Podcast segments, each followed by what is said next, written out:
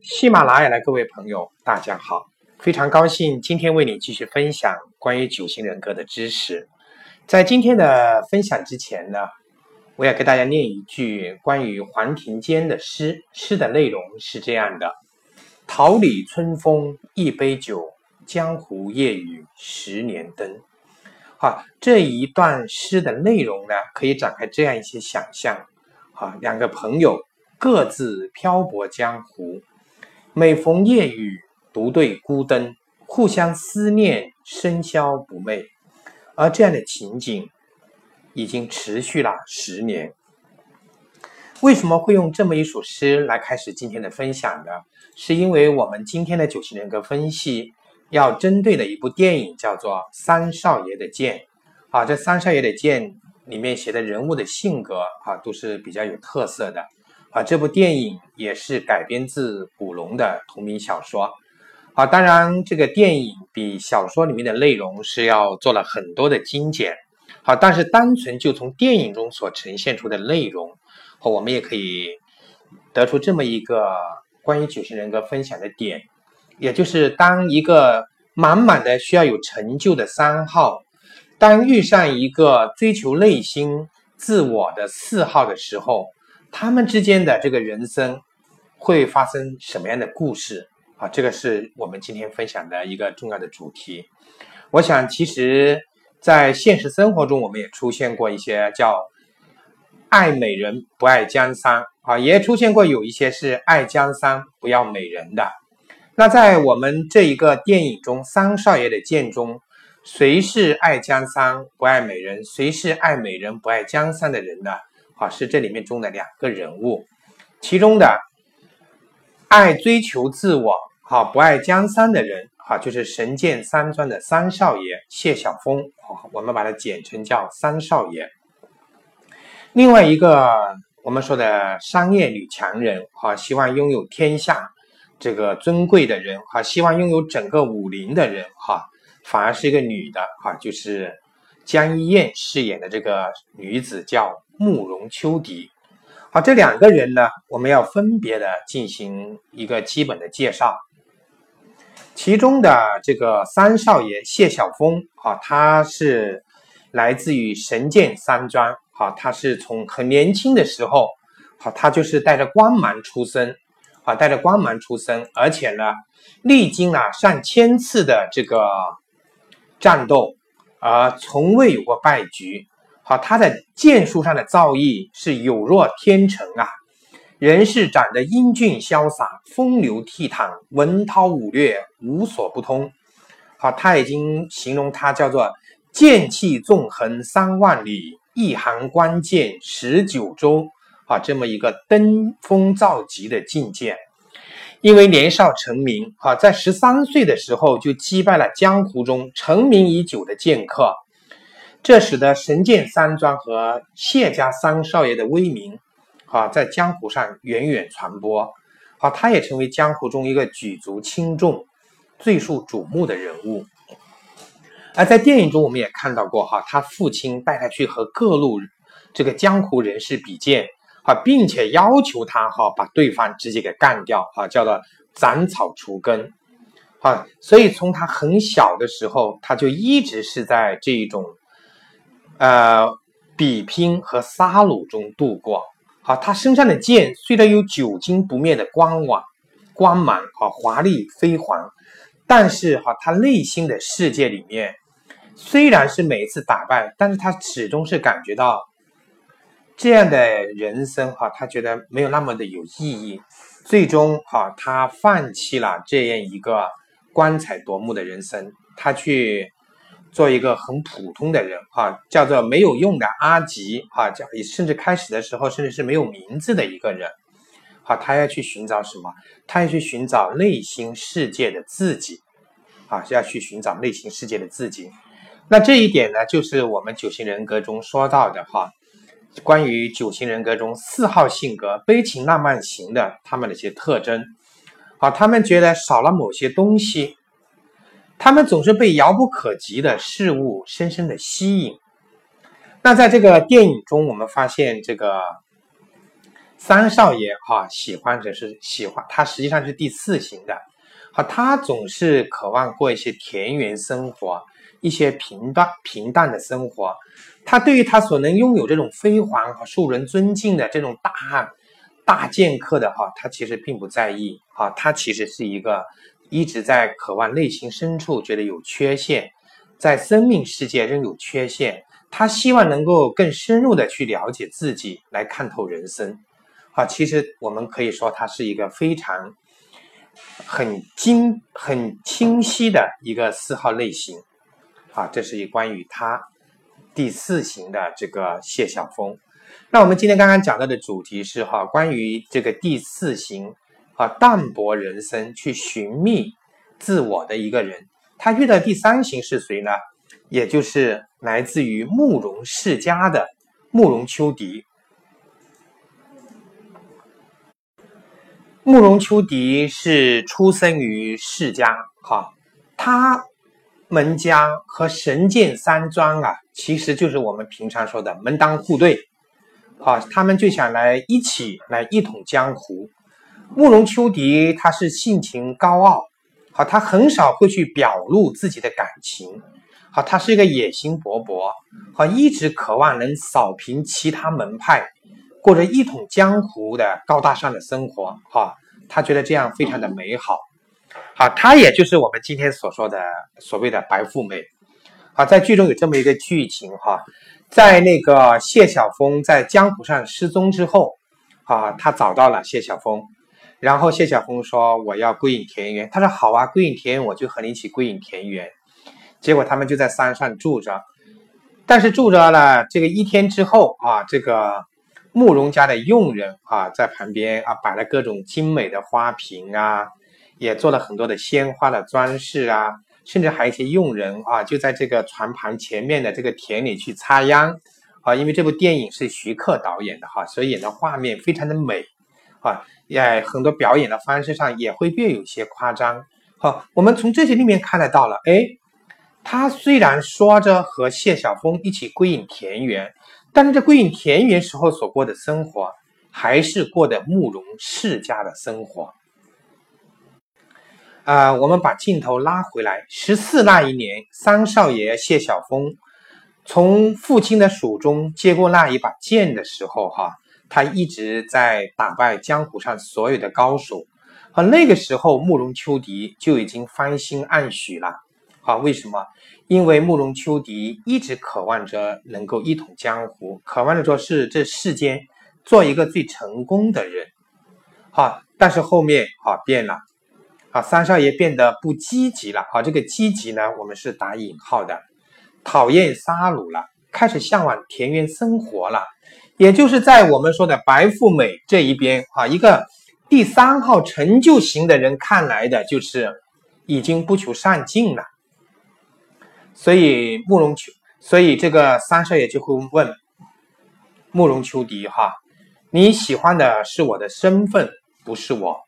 你整天高高在上，你不觉得空虚吗？来踩一踩这泥土吧，这才是真正的生活。好，剧中有这么一个特别，我觉得这导演设计的比较好的一个镜头。慕容秋荻说：“好吧，那我来踩踩泥土。”就在他们隐居的时候，哈，前面有有一亩田，哈，是他们种的。当慕容秋荻把这个脚踩进去的时候，他那个演这个演员哈江燕的演技是非常的高哈。这个脚刚刚一沾泥的时候，他那种神经质的这种紧张，表现的是淋漓尽致啊。为什么？他是不愿意过这种生活的，哈，他一直希望是能够在高高在上的这种生活。好。其实，在我们当今的这个社会哈，我们这个世界里面，有没有这一种说，哎，我要归隐田园的哈？其实归隐田园的时候，它依然的这个外外壳是归隐田园，它的核心依然是还要过着原来这种第三号成就型所需要、所喜欢的这种生活哈，有物质上的丰富，哈，有精神上的满足，有名誉和名利上的这个。这个满足等等等等，好，那这一种所谓的田园生活，原则上只是有个外壳，它的核心并不是。而我们的三少爷哈，虽然武功盖世，啊，他所所说他所说的想要过的这种田园式的生活，跟第三型人所说过的这个田园生活是不一样的啊，因为他渴望的是是干嘛？去寻找自我啊，因为第四型的人是情感丰富，他们讲求品味和感觉，他们要去追逐自我内心完美的感觉啊，所以这两者是不一样的。呃，三少爷在这个慕容秋荻有他的小孩之后啊，他还是啊，在结婚的当天呢，他还是跑掉了啊，还是跑掉逃婚了。好，后面在这个慕容秋荻准备要嫁给另外一位的时候，哎，他又出现了。好，这个有，其实这等于是两次伤害了这个慕容秋荻啊。所以我们说第四型的人，他确实是情感比较丰富。也非常丰盈的这种人，好，但是他们在很多决定的时候呢，会是 由着性子来做的。那在这个电影中的慕容秋荻，他为什么一直执着于这份感情而不愿意放弃呢？好，我们可以打这么一个例子：如果把感情中的爱恨啊比作杯中的热水，当热水溢出来的时候，我们会感到痛，自然就会放手。杯中的水是爱，溢出来的是恨，痛也不知道放手的时候，是因为什么？是因为爱的太执着了。哦，慕容秋荻是不是这样？是这样。啊，因为他太爱一个人了，爱到无法自拔，爱到面目狰狞。但是，啊，但是，如果按照我们电影中所呈现的这个人物来讲。啊，包括三少爷也问他：“你爱的是我的这个成就，还是爱的是我的这个人呢？”我想，这个慕容秋荻首先爱的是你这样有成就的三少爷，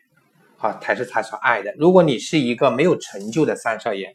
可能就不是他所爱的。所以在电影中还有一个就是这个慕容秋荻的一个书童。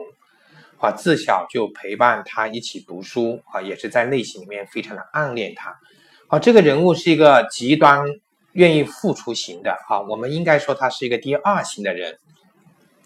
最后为了赢得这个慕容秋荻的这个喜欢，哈，不惜纠结了很多曾经被这个谢晓峰打败的这个武林人士，啊，组织了这么一个叫天尊的这么一个邪派。啊，他也想一统江湖。来让这个慕容秋荻来正视自己一眼，啊！但是慕容秋荻说过很多次，啊，你不配，啊！所以在这个慕容秋荻的这个眼中，他要找的就是找到最好的，他认为最受到世人仰慕的那一个，好，这是第三型的人，他们在性格里面关于成就的这种追逐，啊！所以我们说，假设谢晓峰他是一个非常平凡的。人哈，我想我们的慕容秋荻是不会去爱的。好，他爱的是谢晓峰，是作为一个这么成功的人，值得他去爱。好，这是关于第三型的人，关于选择这个爱情对象的时候，啊，可能会去关注的。好，当然这边要说明一点哈，也许不完全是这样。呃，第三型的人的九个发展层次哈，我们说这边为什么要讲的这个？因为我们要来说说关于这个第三型慕容秋荻的这个结局，哈，因为最后他的结局还是比较悲惨的哈。呃，三号这个成就型人格的九个发展层次是这样的哈，在最健康的层次啊，是第一层次是他是愿意做个真诚的人。第二个层次是做一个自信的人，第三个层次是成为杰出的典范。好，那如果在一般层次里面，就是第四个层次，他是有好胜心的成就者；第五个层次，他是以貌取人的实用主义者；第六个层次是自我推销的自恋者。好，这是关于一般层次。那在不健康层次里面，它是第七层次是不诚实的投机分子。第八层次是恶意的欺骗者，好，第九层次是怀有报复心的变态狂，好，为什么特别来讲这个层次呢？因为在电影中，哈，当那个慕容秋荻哈发现这个三少爷啊喜欢了一个叫呃小丽的人哈，然后他这里面他的这种报复心是非常严重的哈，把整个的苦海镇里面那些贫民窟的哈那些穷人住的那个村子全部给烧掉了哈，包括那个谢晓峰喜欢的那个女生啊，最终因为他妈把他挡住了啊，但是也半边脸的被火全部烧坏了啊，甚至不惜把整个村子给烧掉。好，这件事做完之后，他还做了另外一件事情，哈，就和那个他的书童，他的书童其实就是天尊的这个创立者，啊，带着这些武林人士，一路杀到了哪里？杀到了神剑山庄，啊，把神剑山庄的人杀的剩的差不多了。最后神剑山庄的人打不过，啊，就躲在密室里面，准备把密室封掉，啊，就是自掘坟墓，啊，在里面也出不来，啊，就准备死在里面。也不愿意受到侮辱，啊，他就是已经达到神剑山庄了，啊，包括这个神剑山庄其实就是他最爱的人，啊，谢晓峰他们家的这个山庄，啊，他也不顾了，啊，这个时候我们说，包括电影中这个他的这个角色的这个眉毛啊，啊，也画成了那个一字眉，啊，画的也特别浓，显得特别的面目狰狞，